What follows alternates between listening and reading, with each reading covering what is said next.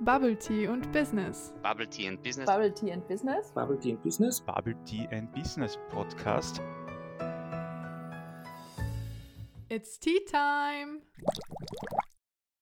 Ja, hallo aus dem Bubble Tea and Business Podcast. Heute darf ich zu Gast sein. Ich, das ist Christian Hammer. Ich bin einer der Gründer vom Fackel und warte jetzt schon ganz gespannt auf Fragen und Infos, die ich euch mitgeben kann oder die ich hoffentlich sinnvoll beantworten darf. Ja, lieber Christian, es freut uns wirklich sehr, dass du auch heute Zeit für uns hast und möchten auch gleich mit der ersten Frage starten. Vielleicht erzählst du einfach unseren Zuhörerinnen und Zuhörern einmal, was ist denn das Fachl genau? Das Fachl ist ein Mietregalkonzept. Das heißt, wir vermieten Obstkisten als Verkaufsflächen, mhm. ausschließlich für Klein- und Kleinstproduzenten und für qualitativ hochwertige Waren. In einem so einem Fachelstandort haben wir ca. 300 dieser Verkaufsflächen und äh, ja, als Klein- und Produzent kann man sich dann eben so eine Verkaufsfläche mieten und wir verkaufen und bewerben die Produkte. Mhm. Was findet man, wenn man jetzt zu euch in, ins Fachel geht? Da gibt es von Schmuck bis zu Glückwunschkarten, äh, gestrickte Dinge, äh, Stoffpuppen, die selbst hergestellt werden und im Kulinarikbereich ist alles in, im Trockenwarensegment, das heißt äh, von Chutneys über äh, Weine. Man könnte sagen, die zwei Minuten, zwei Millionen ist ein Begriff äh, für der Investmentshow. Circa 90 Prozent der zwei Minuten, zwei Millionen Teilnehmer sind bei uns am Standort. Ähm, also ist Startups, alles, was in der Richtung reinpasst. Und äh, man könnte es jetzt irgendwie, es ist nicht abwertend, aber so ein Geschenkeladen passt sicher auch für uns, mhm. weil man bei uns Dinge findet, die man sonst eigentlich nirgends äh, findet. Willkommen auch nochmal von meiner Seite. Und ich hätte jetzt noch eine Frage zu den Produkten. Was sind so Produkte, wo du sagst, okay, das sind so die Highlights bei uns im Shop? Hm, Highlights. ist eine schwierige Frage, weil du fragst da gerade einen Mann, der äh, sich manchmal wundert über Dinge, die da verkauft werden äh, und oft die Hände zusammenschlägt. Wie kann man das eigentlich nur kaufen? Also nicht, wirklich nicht abwerten. Gemeint, da war Anekdote. Äh, bei unserem allerersten Standard äh, war ich die ersten paar Monate wirklich im Standard drinnen und ähm, wir haben gehabt Geschirrtücher oder ja, man kann sagen Küchentücher, so 40 mal 40 Zentimeter mit allen möglichen und unmöglichen Motiven bedruckt und wirklich für mich als Mann schweineteuer, so ein Ding. Also ich würde das in Kubikmeter kaufen, was da so ein, so ein äh, Abwaschtuch, Fetzen, die sie vielleicht wieder abwertet, äh, gekostet hat. Und es kommt eine Kundin äh, rein und sagt, sie nimmt gleich drei Stück und die war fix und fertig, äh, hat knapp 40 Euro für diese drei bezahlt. Und ich habe gesagt, ja, was, was machst du damit? Und sie, na, keine Ahnung, aber ich häng's mir mal hin. Ich dachte, wow, okay, also wirklich äh, sehr seltsam. Und, und Highlights, also ich muss dann ergänzend sagen, zu Beginn haben wir nie erahnt, welche Möglichkeiten und welche tollen Produkte in Österreich, unter anderem, wir sind ja schon international, äh, hergestellt werden. Und da wundere mir immer und bin wirklich sowas von happy, dass wir so tolle Dinge haben. Äh, wir haben jetzt zum Beispiel einen, ähm, das glaube ich ist ein deutscher Produzent, der Kleinproduzent, der macht alles Mögliche mit Marzipan. Und ich bin totaler Marzipan-Fan. Jetzt gibt es Fruchtaufstrich mit Marzipan, Vanille, Rum, Kirsche. Wow. Äh, sensationell. Also der war leider, glaube ich, noch einen Tag war der weg. Also wirklich tolle Dinge, die man, ich weiß jetzt gar nicht, wo man anfangen und aufhören soll. Mhm. Meine Frage vielleicht auch gleich dazu, ähm, wie, wie läuft das ab? Also ich habe jetzt, ich bin ein regionaler Produzent angenommen, ja, ähm, und möchte jetzt ins Fachhall. Muss ich da eine Bewerbung an euch schreiben oder was für Kriterien muss ich da erfüllen, um bei euch verkaufen zu dürfen? Jeder Standort entscheidet autonom, mhm. ob deine Produkte passen oder nicht. Also es ist jetzt nicht so, dass man es schlecht macht oder das qualitativ vielleicht nicht gut ist, sondern ähm, wir haben in Innsbruck zum Beispiel einen Standort, die mhm. verkaufen Filzprodukte richtig toll. Linz haben es probiert, den gleichen Produzenten haben gesagt, null. Linz Industriestadt, also das mhm. Industrial-mäßige, Insofern wissen ja die Kollegen vor Ort genau, was funktioniert, was nicht funktioniert. Und am besten meldet man sich vor Ort bei dem Standort oder auf unserer Webseite gibt es ein Anfrageformular. Mhm. Dann kommt die Info an die Standorte und die Standorte melden sich und sagen, du, das passt gut oder hm, wir haben derzeit eh so viel, wart lieber noch zwei, drei Monate, dann geht der vielleicht raus, dann kannst du rein, weil nicht, dass man jetzt äh, 10 oder 15 verschiedene Jeansorten und das überflutet. Äh, sondern dass man wirklich schaut, man hat immer gute Produkte, eine gute Auswahl und mhm. das ist wichtig. Aber sonst ganz unbürokratisch. Vorbeikommen, anrufen, schreiben. Mietvertrag erhalten und dann kann man schon sein eigenes kleines Verkaufsfach haben. Das ist auf jeden Fall sehr, sehr spannend. Jetzt noch zu dem Thema, die Standorte entscheiden autonom vielleicht. Jeder Standort hat dann im Endeffekt auch so ein bisschen so sein eigenes Konzept. Wie war das für euch, dass ihr da ein bisschen die Verantwortung abgeben musstet? Ist euch das schwer gefallen oder habt ihr gesagt, okay, eigentlich easy peasy, macht was ihr wollt? Nö, nicht leicht gefallen. Wir stellen quasi die Marke und unser, unser USP, also unser Alleinstellungsmerkmal, ist der, der unsere Software. Mit der verwalten mhm. wir die, die ganzen Standorte und das darüber hinaus. Und als der erste Standort angefragt hat, und das war gerade einmal nach sechs Monaten, glaube ich, mhm. äh, haben wir gesagt, ja, voll toll, wir haben keine Erfahrung vom Einzelhandel, wir haben keine Erfahrung quasi Franchise, wir nennen es ja nur rechtlich so. Ja, machen wir. Und dann hat er gemeint, ja, aber in Salzburg war das eben, äh, da passt eben dieser Holzboden, den wir in Wien gehabt haben, gar nicht. Und er hätte gern so einen äh, betonähnlichen Boden und wir haben dann echt kurz überlegt, puh, äh, soll man jetzt? Und dann haben wir gesagt, nein, das passt schon, jeder soll es individuell einbringen, aber die Kisten, das ist halt quasi der, der USP-Look ähm, und den Rest rundherum, das soll jeder Partner so machen, wie es am besten passt. Wir können uns, glaube ich, auch gut vorstellen, dass so ein Projekt, beziehungsweise das ganze Konzeptsfachhall eigentlich nicht von heute auf morgen konzipiert wird. Da würde mich vielleicht auch als Mann der Wirtschaft interessieren, was hat es da für Probleme vielleicht gegeben, das alles umzusetzen? Dazu muss man sagen, wir gehen an solche Sachen sehr naiv blauäugig ran. äh, die, die, Entstehung in, in, ein paar Worten, ich habe am 1. Juli 2015 habe ich im deutschen Fernsehen einen Beitrag gesehen, äh, Familie versucht, Spielzeuge vom Keller ähm, an den Mann oder an die Frau zu bringen über eBay, über Flohmarkt und über Mietregale. Ich dachte, Mensch, ihr Deutschen, was habt ihr da schon wieder äh, entdeckt oder erfunden, habe ein bisschen schlau gemacht und habe gesagt, ja, Omas Schlüpfer ist vielleicht jetzt nicht unsere Zielgruppe, aber es gibt genug Kleinproduzenten, die äh, eine, eine Möglichkeit brauchen und haben dann am Tag danach, habe ich meinen äh, Geschäftspartner und Kollegen erzählt und der ist immer der Skeptische von uns. Und er hat gesagt, passt, machen wir. Äh, wir haben keine Ahnung vom, vom Handel, keine Ahnung, wie wir das hinkriegen. Wir kommen aus der IT und haben gesagt, mhm. okay, es muss im Oktober müssen wir aufsperren, komme was wolle. Also wir haben drei Monate Zeit gehabt, haben gesagt, äh, wir brauchen ein Geschäftslokal, haben natürlich das günstigste gefunden in der Wiener City, direkt am Fleischmarkt. Äh, war das einzige verfügbare, was halt möglich war zu der Zeit. Und dann sind wir relativ schnell und immer wieder draufgekommen, was brauchen wir noch? Was müssen wir noch machen? Und äh, ersten Schritt, ja, wir haben, ich glaube, 25.000 Euro waren nur mal, dass wir den Schlüssel vom Lokal in der Hand haben und haben gesagt, okay, jetzt müssen wir mal schauen, ob das überhaupt irgendwen interessiert, das Konzept. Also so haben wir das sehr äh, geplant. sind wir da herangegangen und wir waren wirklich am 12. Oktober, äh, haben wir aufgesperrt und waren 100% voll ja, und dann gibt es halt immer wieder die, die Dinge oder die Fehler, auf die man draufkommt, mhm. was man besser machen könnte. Aber wir haben gesagt, wir machen das lieber nachher, als wir planen vorher. Das mhm. funktioniert ganz gut. Also zusammenfassend für so eine spontane Idee eigentlich doch ziemlich erfolgreich. Ja, ja, wir haben fest davon, wir waren fest davon überzeugt, wir machen zwei, drei Saisonen, zwei, drei Jahre, schauen wir uns das mhm. Ganze an.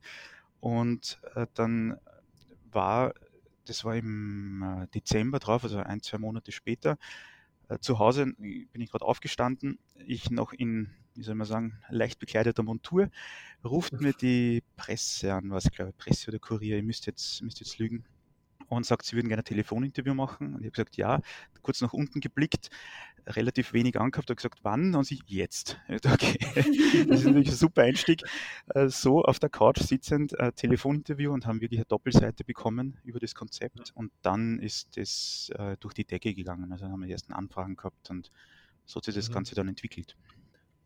Zum Thema Entwicklung, ihr habt inzwischen auch einen Webshop. Warum habt ihr euch entschieden, das auch online anzubieten? Webshop haben wir deswegen entwickelt, weil wir wollten den Produzenten auch die Möglichkeit einer Online-Bühne geben. Es ist bei unserem Konzept sehr klar, dass das jetzt nie an die Umsätze herankommt wie an normalen Standort, weil eben das Haptische fehlt. Man geht durch, man sieht diese mhm. Dinge. Ähm, was wir feststellen ist, dass Kunden, die in einem Standort oder im, im Urlaub etwas in einem Standort oder Fachel gekauft haben, im Webshop das dann nachkaufen zu einer größeren Menge. derzeit ist der Webshop so, dass wir das noch zentral verwalten und wir arbeiten jetzt gerade, und das wird in ein paar Monaten fertig werden, an einer Marktplatzlösung, wo sich jeder Produzent selber seinen Shop in einer großen Dachmarke sozusagen bei uns komplett verwalten kann, Aktionen machen kann und seine Produkte sozusagen promoten kann. Und äh, das ist der Grund, warum wir den Webshop gemacht haben und jetzt auch weiterentwickeln, weil wir sehen, dass einfach Sinn macht, eine Online-Präsenz mhm. zu haben, aber das sollte eigentlich nur als Ergänzung sein und nie irgendwie in Konkurrenz zu einem Standort stehen. Du leitest super über zu meiner nächsten Frage, also wirklich, als hätten wir uns abgesprochen. Du hast uns ja jetzt eben über die Online-Präsenz schon was erzählt. Wie wichtig sind denn soziale Medien für die Werbung, für die einzelnen Unternehmer und Unternehmerinnen bei euch? Genau, also wir sind jetzt keine klassische Marketingagentur. Wir bieten eigentlich immer nur das, das Rahmenwerk dazu. Wir haben zwar für jeden Standort einen eigenen Instagram- und Facebook-Account, das zumindest, aber hauptsächlich ist ja der Verkauf und der Vertrieb der Waren, wie du schon gesagt hast, für Klein- und Kleinproduzenten. Und wir haben generell das Fachel relativ wenig Werbung und Marketingbudget, weil das müssten wir quasi auf die Miete draufschlagen, auf die Wochenmiete, weil nämlich äh, circa 260 Produzenten an einem Standort Werbung sozusagen für alle anderen auch noch mitmachen. Das ist ja dieser soziale Networking-Gedanke. Das heißt, ich sage, ich bin im Fach in Wien oder wo auch immer und andere kriegen das wieder mit und deswegen machen quasi die Mieter mit uns gemeinsam auf sozialen äh, Medien Werbung. Ich glaube, es gibt kaum einen Mieter, ganz äh, vereinzelt, die noch nicht irgendwo vertreten sind. Und wir können das natürlich mit unserer Reichweite dementsprechend auch pushen, weil wir haben sozusagen von der Zentrale haben wir Accounts und jeder Standort bewirbt das Ganze auch nochmal. Und so ist das Netzwerk, also es funktioniert sehr gut, dass selbst die ganz Kleinen ähm, eine gute Werbepräsenz kriegen, die sonst das nie machen mhm. könnten. Das bringt mich vielleicht auch noch ganz kurz zur Zielgruppe vom Fachel. Also aus der Sicht des, des Kunden jetzt. Man, es ist auch kein Geheimnis, dass die Branche im Online-Verkauf immer noch wächst, beziehungsweise auch die jungen Leute lieber online einkaufen. Beim Fachel geht es aber hauptsächlich darum, auch das haptische Gefühl zu vermitteln. Wie kannst du jetzt sagen, ihr seid ja auch zum Beispiel in Deutschland und der Schweiz, seid ihr auch vertreten mit Fachel? Gibt es irgendwelche Unterschiede, die man wahrnimmt, also gerade von eurem Online-Shop? Ähm, der Online-Shop ist ja eher eine Nische generell bei uns.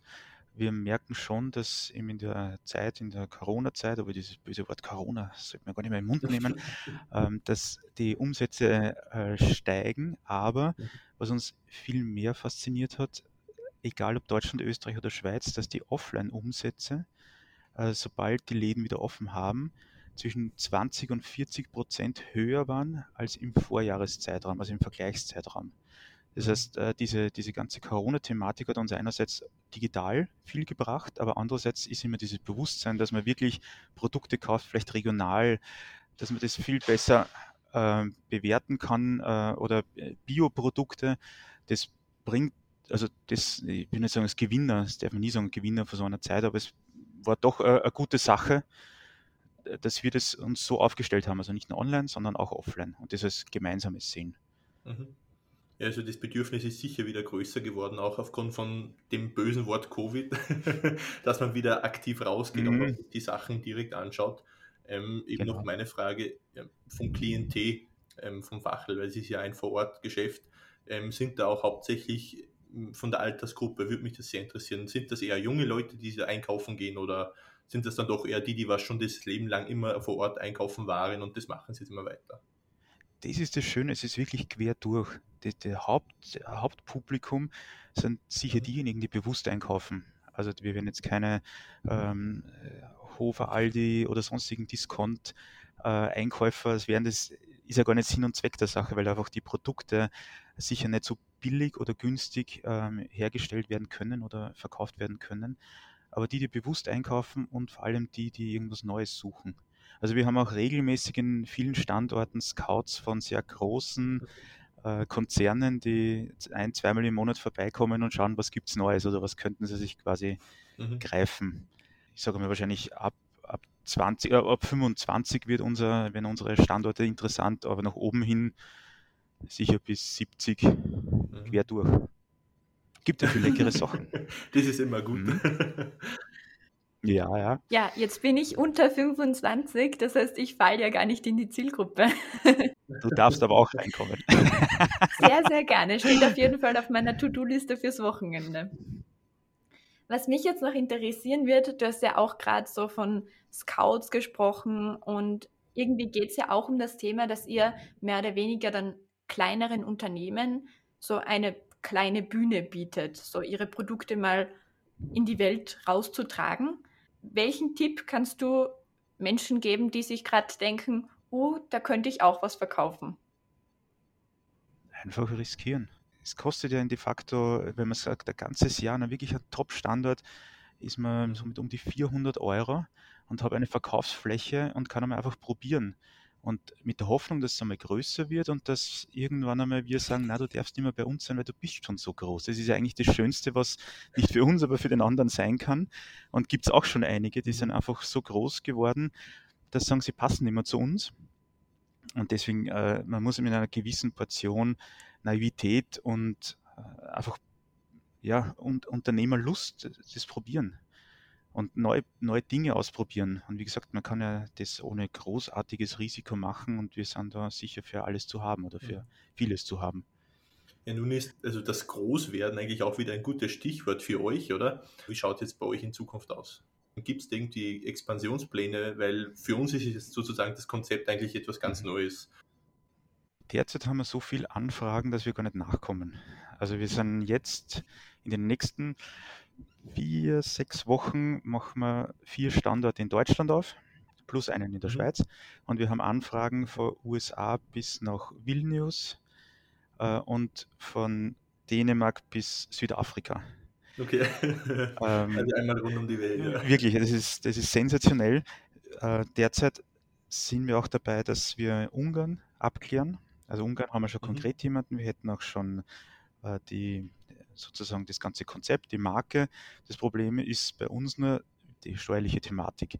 Ich muss ja jetzt eine Anekdote erzählen. Vier Wochen bevor wir in der Schweiz eröffnet haben, ist die ESTV, das ist die Steuerverwaltung, also das Finanzamt von der Schweiz, hat uns einen Bescheid geschickt und gesagt, schön, dass ihr das machen wollt, aber mm, mm, geht so nicht. Und ich dachte, super, in vier Wochen eröffnen wir. Das ist alles schon unterschrieben, lokal ist schon, also war ja super gar.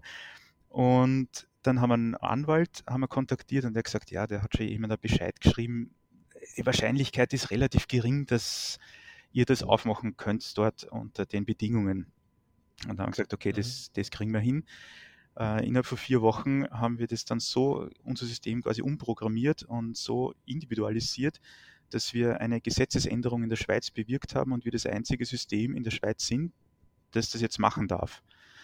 Und dann äh, haben wir gesagt, okay, nächster Schritt wäre jetzt Ungarn. Äh, kann ich, die Schweiz kann keiner mehr toppen. Also das haben wir gedacht, das geht nicht, aber es geht. Ungarn toppt Schweiz. Äh, und da sind wir jetzt gerade dran, dass wir eine Lösung finden und wir haben es quasi jetzt einmal gefunden. Es muss noch abgesegnet werden, dass wir in Ungarn auch aufmachen dürfen. Und dann wären wir quasi auch in Ungarn das einzige Konzept in der Form, dass das so abarbeiten darf oder, oder kann. Und so ist es halt spannend, jedes neue Land, neue Herausforderungen, unabhängig davon sprachlich. Wir haben zum Beispiel in Kroatien sieben Anfragen. Äh, das ist zwar sehr nett, aber mit 90 äh, Prozent davon mhm. kann ich leider nicht kommunizieren, noch nicht. Also wir schauen, dass wir eher aufstocken. Also so hat man halt immer seine, seine To-Dos auf der Liste. Aber ich sage jetzt mal so, wie man das so hört aus der Schweiz, ist es eigentlich auch relativ vorteilhaft für euch. Ihr habt ja sozusagen keine Konkurrenz. Lieber Kollege sagt immer, wir haben Wegbegleiter. Äh, also Konkurrenz, nein, es gibt sehr viele, die das als One-Man oder One-Woman, also bitte gendern, die das machen und teilweise Texte von unserer Webseite kopieren und klauen, also ganz, ganz abstruse Dinge. Meist nach zwischen sechs Monaten und zwei Jahren kommen sie dann zu uns und sagen, wie schaut es aus, könnten wir nicht irgendwie zusammenarbeiten? Ähm, also ganz nett und prinzipiell wir haben wirklich nichts dagegen. Also das soll jetzt nicht, bitte macht das nicht alle, ja. Also es muss nicht keine Aufforderung sein, aber an und für sich ist es gut, weil das Konzept quasi dadurch bekannter wird. Es ist nur das Problem, wenn es jemand schlecht macht. Weil dann haben wir den doppelten und dreifachen Aufwand, dass wir sagen, aber es funktioniert ja eh. Nur es hat halt jemand schlecht gemacht.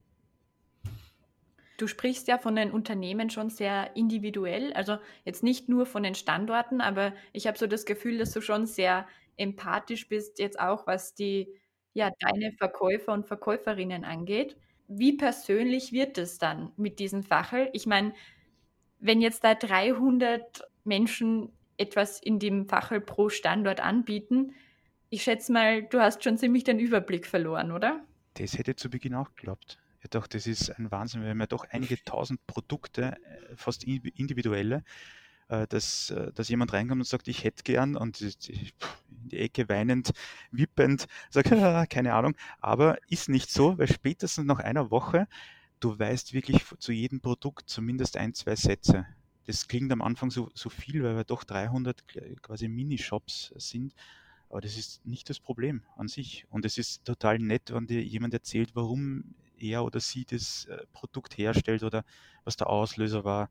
Oder dass man in, in Vorarlberg war das, glaube ich, die, eine der, der jüngsten äh, Fachmieterinnen, ich weiß nicht, ich glaube, sie war acht Jahre oder so, oder okay. also, irgendwas um die zehn Jahre, die hat natürlich über ihre Eltern das, das Fach gemietet, aber die hat dann ähm, zu Weihnachten hat's Kekse verkauft, so in einem kleinen Sackerl und dann hat es auch irgendwas also sie hat wirklich äh, die, die ersten unternehmerischen Schritte schon mit um die zehn Jahre, das ist halt toll. Und das bei uns quasi als Fachel dann, dass wir das miterleben dürfen, ist schon was Schönes. Ja, früh übt sich, oder? Ja. Eure Fachel bestehen ja großteils aus Obstkästen. Ist jetzt dadurch eigentlich dein Obstverzehr auch gestiegen, oder? äh, kann ich spontan sagen, nein. ich lebe derzeit sehr ungesund, weil ähm, ich immer nebenbei esse. Die, die, Obstkisten, das ist aus der Not heraus entstanden, weil beim ersten Standort, wir haben drei Monate Zeit gehabt für null bis zum Aufsperren. Und dann gesagt, ja, die üblichen äh, schwedischen Möbelhäuser und deren Produkte, hm, ist jetzt auch nicht einmal so günstig, wenn man ein ganzes Lokal damit ausstattet. Und dann habe ich zufällig irgendwo diese Obstkisten gesehen und dachte, ja, voll super. Obstkisten haben nicht viel gekostet. Die, die ersten haben, glaube ich, zwei Euro pro Stück oder so kostet. Das, das ist okay. Das nehmen wir. Mittlerweile lassen wir uns die Obstkisten schon selber produzieren, weil die mhm. äh, Originalen oder die ganz ersten, die waren jetzt sehr, nennen wir es authentisch oder rustikal. Man könnte sagen, uneben, nicht genau, die Abmessungen haben nicht gestimmt. Und vor zwei Wochen habe ich die nächsten 1500 Kisten in Auftrag gegeben für die neuen Standorte. Mhm. Und jetzt kommt unser Kistenproduzent schon langsam ins, ins Trudeln. Aber ist auch gut so, weil dann gibt es viele neue Facheln.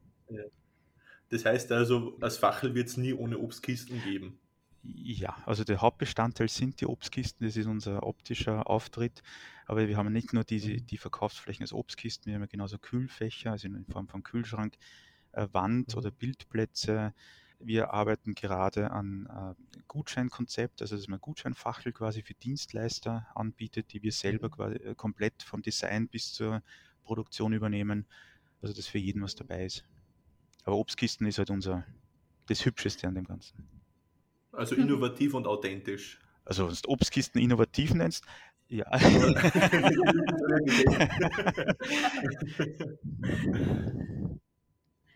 Was macht ihr, wenn einmal ein Produkt nicht ins Fachel passt? Ich meine, ich stelle mir das ja schon schwierig vor, jetzt zum Beispiel Kleidung oder so. Also der Platz in so einem Fachel ist ja schon begrenzt. Genau. Für Kleidung haben wir zum Beispiel Kleiderbügel, die man sich mieten kann. Also wir denken an fast alles. Das Einzige, was man noch nicht mieten kann, bin ich selbst, obwohl, das müssen wir drüber reden. Ähm, na, es, es, gibt schon Dinge, also wenn es nicht mehr äh, Design, Kreativ, Kulinarik ist. Also wir haben einen Anruf gehabt, ziemlich zu Beginn, ganz äh, euphorisch. Es ist, irgendein Startup hat in Deutschland einen Technikpreis gewonnen, haben irgendeinen USB-Stick mit irgendeiner also, äh, Funktion, dass man gleich was an den Fernseher werfen kann oder wie, wie auch immer. Und da habe ich gesagt, ja, voll toll.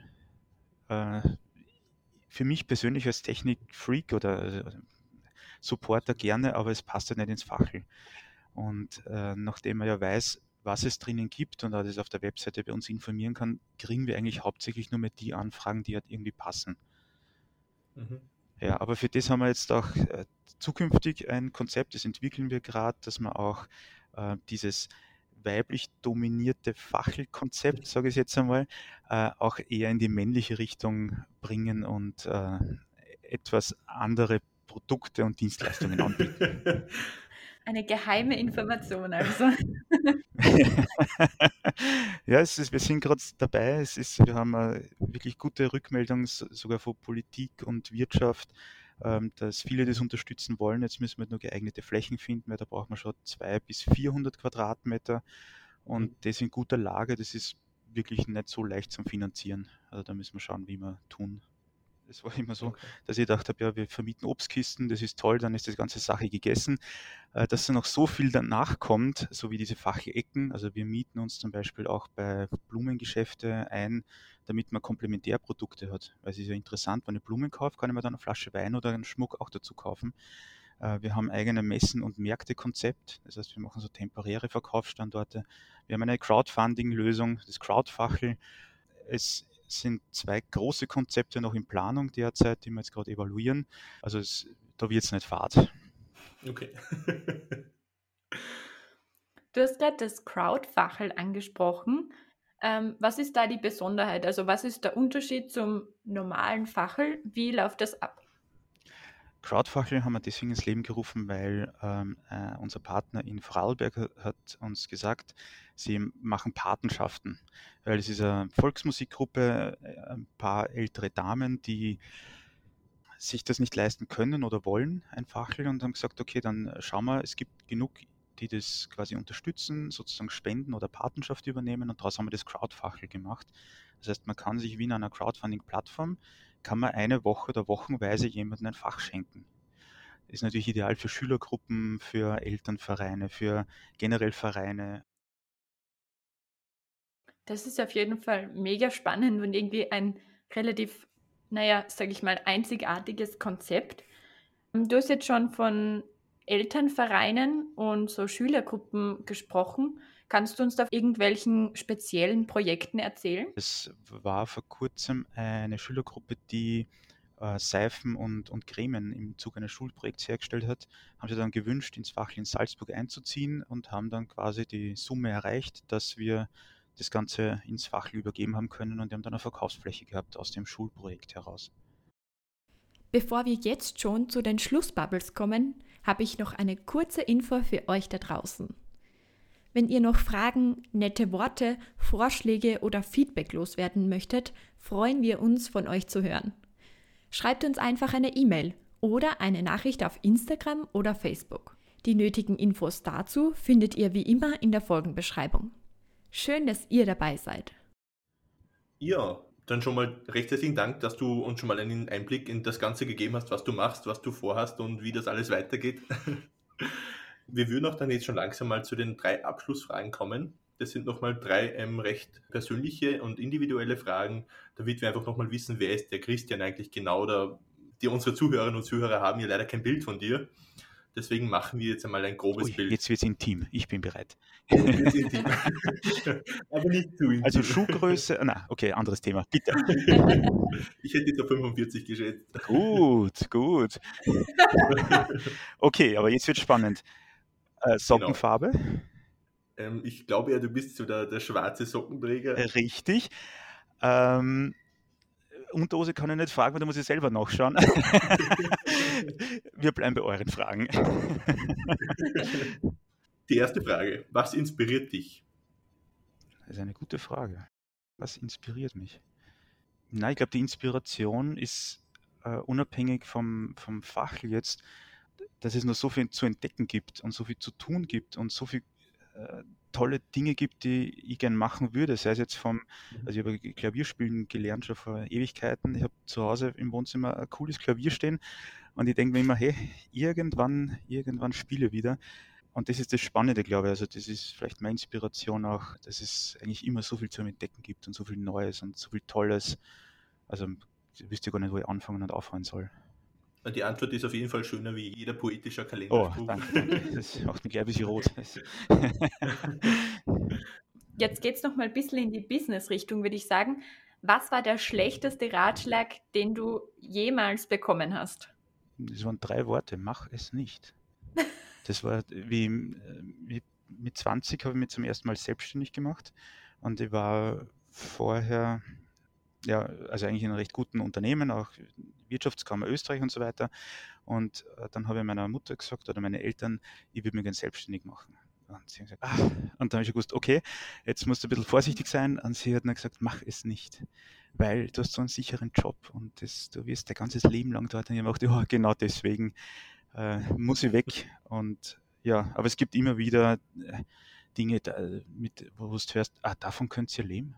Oder wirklich, das geht. Und denkst mir, ja, eigentlich, es geht, es geht vieles. Man muss halt vielleicht querdenken, aber Ratschläge würde, es, würde ich persönlich so sehen, einmal zum einen Ohr lassen und wenn es häufig Sinn machen, dann vielleicht verarbeiten und wenn nicht, dann gleich wieder raus äh, und selber authentisch bleiben und äh, kann ich auch vielleicht nur ganz kurze Anekdote erzählen, kann man ja dann rausschneiden.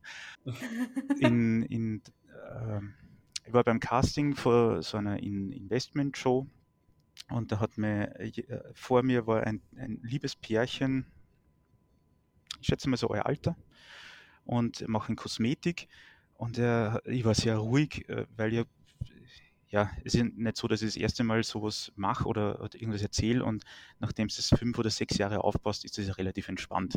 Und er war fix und fertig. Und ich ah, na, was, was soll ich tun? Was soll ich tun? Habe ich gesagt, du, ganz, ganz einfach. Und ja, na, gib mir einen Rat, gib mir einen Rat. Habe ich gesagt, nein, du brauchst eigentlich nur authentisch sein. Du gehst hin, das ist dein Ding, du erzählst es und wenn es gut ankommt, ist gut und wenn nicht, dann denkst du, sie haben es nicht verstanden. Im jeden Fall, du gewinnst nur. Und das hat ihm so glücklich gemacht, und ich dachte, okay, ich habe eigentlich nur gesagt, er soll er selbst sein. Und das würde ich jedem mitgeben. Und solange es nicht ums existenzbedrohlich geht oder finanziell geht, einfach ausprobieren seine Ideen. Oder wenn nicht, ähm, jemanden fragen, ob er unterstützen kann, sei es finanziell oder irgendwie mit Connections oder wie auch immer. Also vom schlechtesten Ratschlag bis hin zum besten, ähm, tu es nicht und sei du selbst, ist es eigentlich gut zusammengefasst. Man tut, was man kann. ja, wir kommen jetzt auch noch zur letzten Frage. Du hast jetzt noch 30 Sekunden Zeit für eine persönliche Nachricht an dein 16-jähriges Ich. Was würdest du dir selbst sagen? 16-jähriges, oh Mann, das war Zeit. Boah. Also das schneidet man nicht drauf. Okay. also prinzipiell würde ich sagen, mach genauso, wie du vorhast. Inoffiziell als mittlerweile Vater würde ich sagen, oh, bitte, mach nicht so viel Blödsinn und, und reiß dir ein bisschen zusammen. Aber das würde man noch wahrscheinlich denken. Nein, ich würde ich würd sagen, leb das, wie du es vorhast, mach das, wie du es vorhast und respektiere trotzdem alle anderen, sowohl Personen als auch Meinungen, dann ist alles gut. Das sind ja sehr, sehr schöne Abschlussworte. Das kann man auch meinem 20-jährigen Ich durchaus so ausrichten. vielen, vielen Dank dir für deine Zeit und auch für deine Offenheit jetzt im Gespräch. Wir haben auf jeden Fall einiges mitnehmen können, finde ich. Ja, auch von meiner Seite wirklich danke für deine Zeit und ähm, auf jeden Fall für die Zukunft wünschen wir dir alles, alles erdenklich Gute, dass du deine Ideen und Visionen weiterhin ausleben kannst und ich hoffe auch, dass du deinem Kind das sofern weitergeben kannst, dass es nicht so möglich ist. Ich, das ist eigentlich das Beste, was du gerade auch vorzeigst, oder? Von der Obstkiste zum internationalen Unternehmen. und in diesem Sinne einfach wirklich Dankeschön für deine Zeit und alles Gute. Ja, danke für die Möglichkeit. Ich wünsche euch natürlich auch alles Gute. Ich glaube, wir werden uns sicher irgendwann irgendwo mal wiedersehen. Wenn es irgendwelche coolen Sachen gibt, dann hören wir uns wieder, rufen uns zusammen oder sehen uns wieder. Sehr, sehr gern.